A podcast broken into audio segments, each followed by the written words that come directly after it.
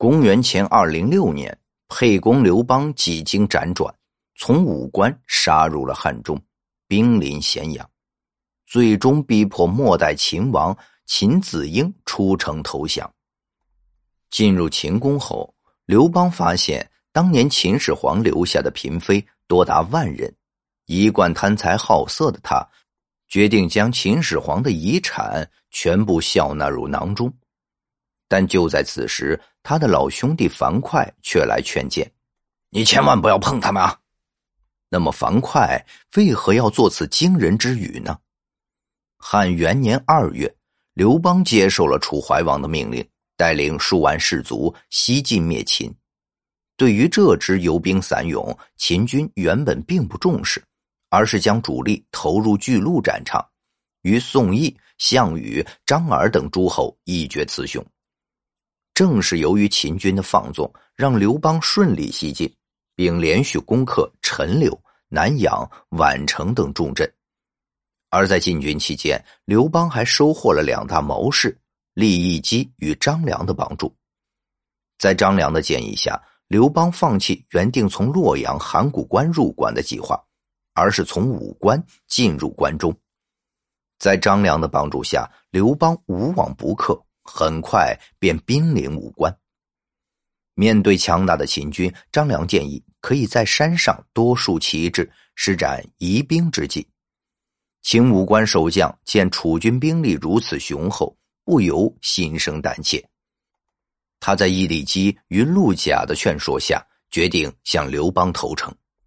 但就在武关守将决定投降之时，张良却说：“我们必须攻打武关。”因为守将投降不等于他手下的士兵投降，若守将投降而士卒不从，我们就前功尽弃了。因此，不如趁其懈怠，立即攻城，大业可成。对于张良的计谋，刘邦自然听从。因此，刘邦悄悄绕过了武关的正面防线，并趁隙攻打秦军，大破敌军主力于蓝田。在蓝田以北，刘邦再次击败秦军，至此秦朝彻底失去了抵抗能力，而秦王子婴被迫向刘邦投降。刘邦非常宽容，很快便赦免了嬴子婴，对于咸阳百姓更是一人不杀，秋毫无犯。刘邦虽然不侵犯百姓，但并不代表他不想染指秦始皇的遗产。当年刘邦还是亭长时。曾去往咸阳出差，在咸阳的大街上，刘邦曾亲眼看到了秦始皇的车驾，不由得羡慕道：“大丈夫当如是也。”从年龄上看，刘邦只小秦始皇三岁，基本就是同龄人。刘邦见秦始皇如此威风，自己却如此落魄，怎么会不心生向往呢？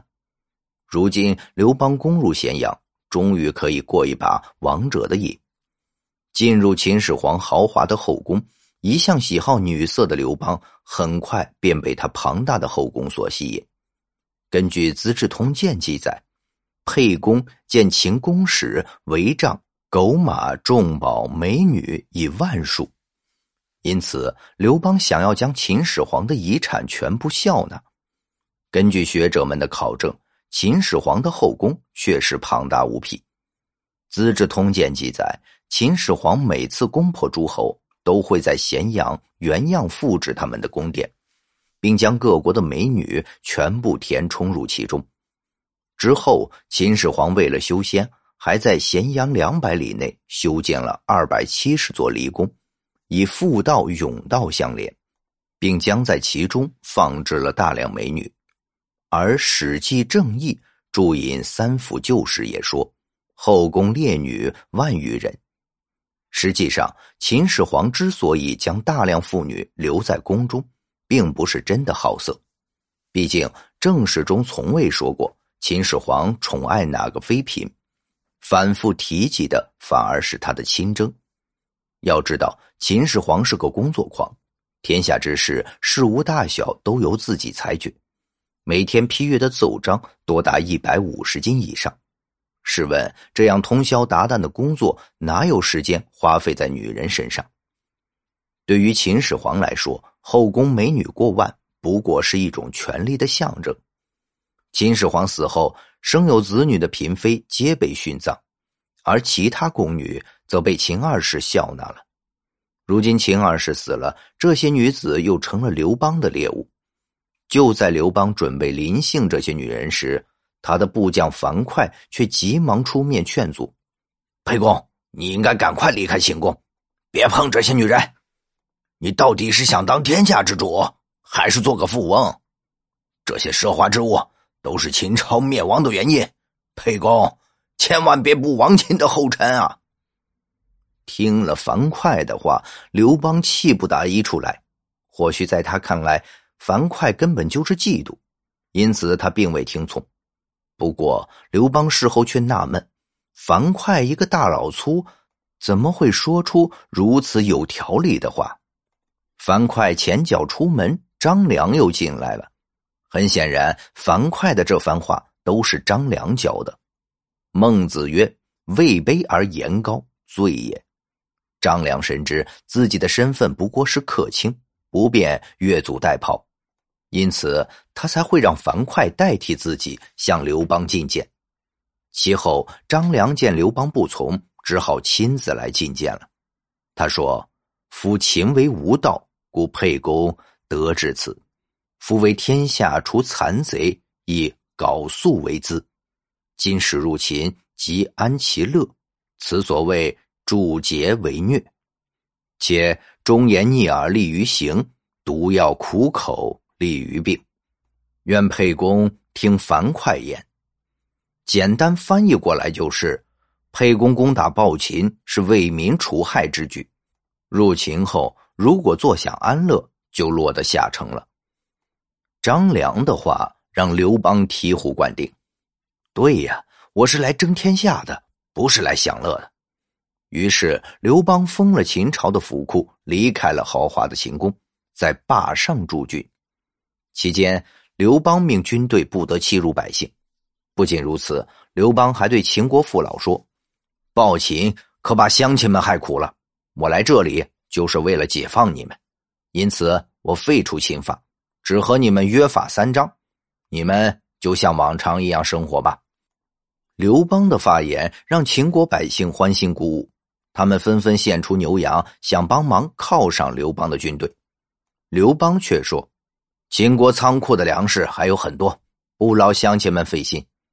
就这样，刘邦轻而易举的得到了关中百姓的民心。秦国移民唯恐刘邦不做秦王。刘邦入关时，项羽已经在巨鹿击败了秦军，并带领四十万大军兵临函谷关。在此期间，项羽听到的谣言是，刘邦搜刮秦宫，得到了很多珠宝和美女。遂勃然大怒，并派遣英布等人与刘邦火并。为了打消项羽的疑虑，刘邦与樊哙、张良等人参加了项羽设下的鸿门宴。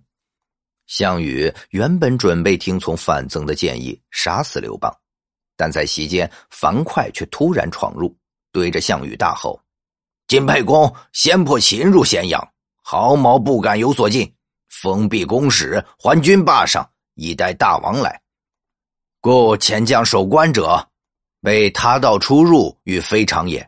劳苦功高如此，未有封侯之赏，而听细说，欲诸有功之人，此王亲之婿耳，且为大王不屈也。简单翻译过来就是：沛公攻入咸阳，不碰美女，不要珍宝，就是为了等大王来。